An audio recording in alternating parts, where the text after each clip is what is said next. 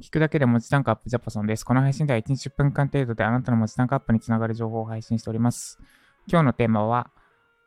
16時起きだった私が生活リズムを取り戻した方法です。16時起きだった私が生活リズムを取り戻した方法。でこれは、えっ、ー、と、フリーランスとして生活リズムが乱れてて、戻したいって感じてる方、あ別に戻し、戻したいって感じてない方は気にしなくていいです。戻したいって感じてる方に、あるいは会社員やってて、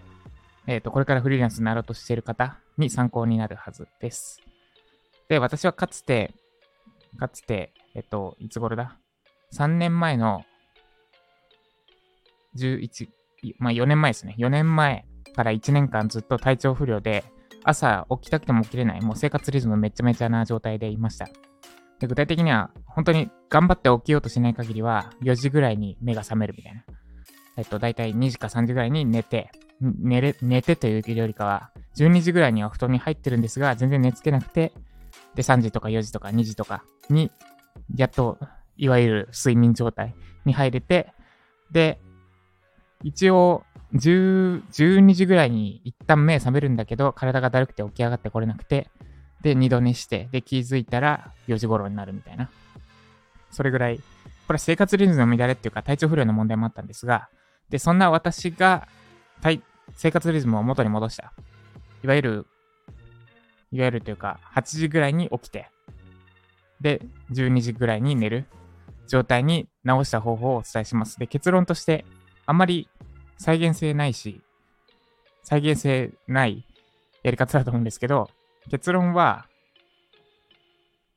9時に、9時にズーム、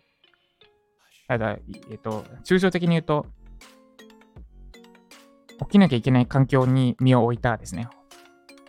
起きなければ、8時、8時半頃までに起きなければいけない環境に身を置いたです。で、具体的には9時からズームが始まる仕事を4ヶ月間続けました。で、これは別に生活リズムを直すためっていうか、普通に普通にその案件があって、で、そのおかげで4ヶ月後には気づけば生活リズム元に戻ってました。えっ、ー、と、ここまで聞いて、なんだよ、そんなことがあって思った通り、そう、そんなことでした。で、ここで多分、この話を聞いて多分最初にジャバソンさん話そうだなと思ったのは朝散歩とか、あとなんだ、朝起きたら20分以内に日の光を浴びるとか、夜ブルーライトとか強い光浴びないとかだ、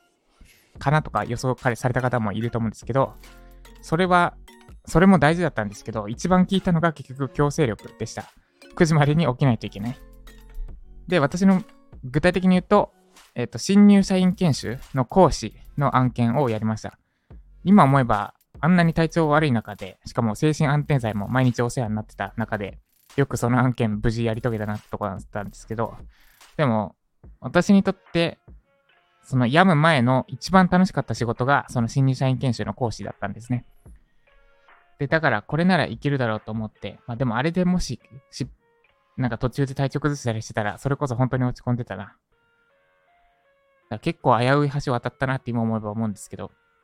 まあでも一番楽しかった仕事だから、まあそうですね、その辺の話は置いといて、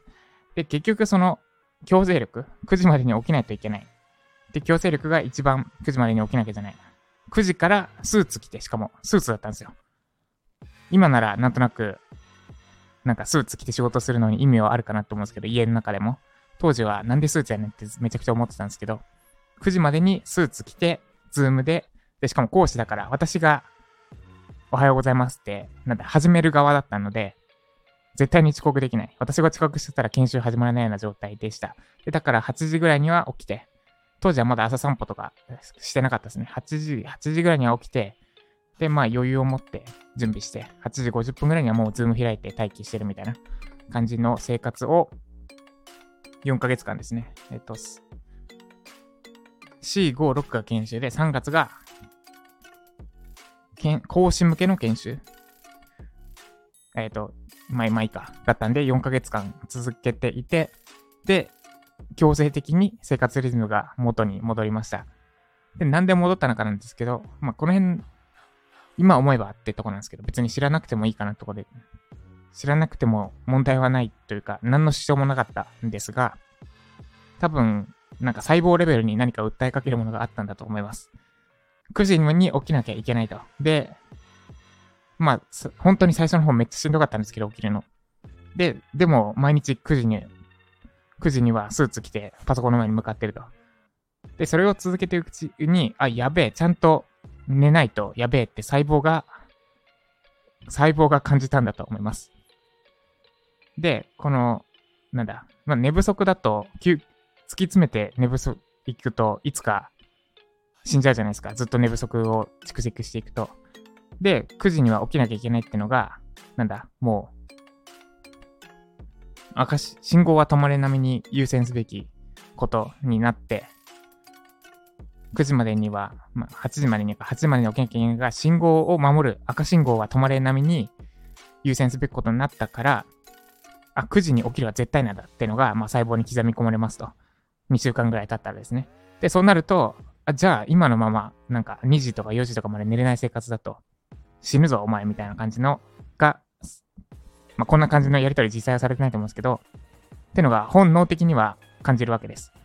で、だから、あ、じゃあ早く寝る、寝ないと、寝れるようにしないと、みたいな感じで寝れて、で、睡眠時間確保されて、無事生命の危機を脱出するみたいな。で、人間の本能というか、生物の本能は、生き延びようとすることなので、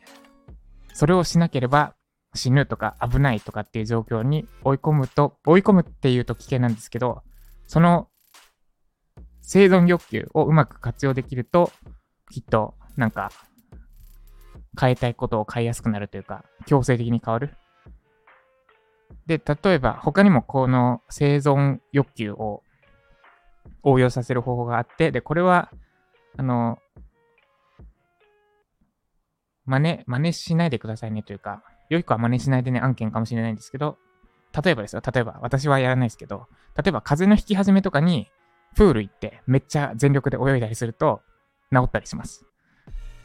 私やってないですよ。で、あ、ちなみにプールそ、そんなことやったらみんなに移るじゃないかっていう反論に対しては、プールの中はめっちゃ塩素除去、というか塩素で消毒液まみれの中なんで、映らないようになってます。むしろ着替えの時とかのがやばいですね。まあ、その辺の話もまた置いといて。で、これなんで治るのかっていうと、風邪ひき始めます。で、泳ぎます。あ、今めっちゃ動かなきゃいけない時期なんだって細胞に刷り込まれます。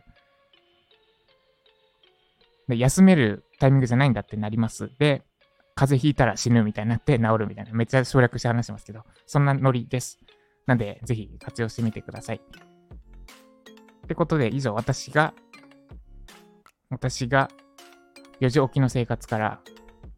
いわゆる普通のサラリーマン的な生活、9時、9時出社、5時退社ができるような状態にまで生活リズムを取り戻した方法でした。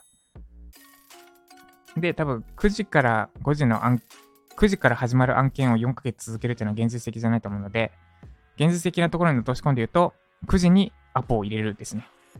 もう、なんだ、毎日アポを入れる。何かしら。で、できれば人とのアポの方が多分強制力は働くはず。もうだから、なんだ、ま、一睡もできなかったとしても絶対に9時に起きなきゃいけないみたいな状態にしていくと、多分細胞レベルで、なんか、改善、改善される機能が働くのではないかと思います。ぜひ参考にしてみてください。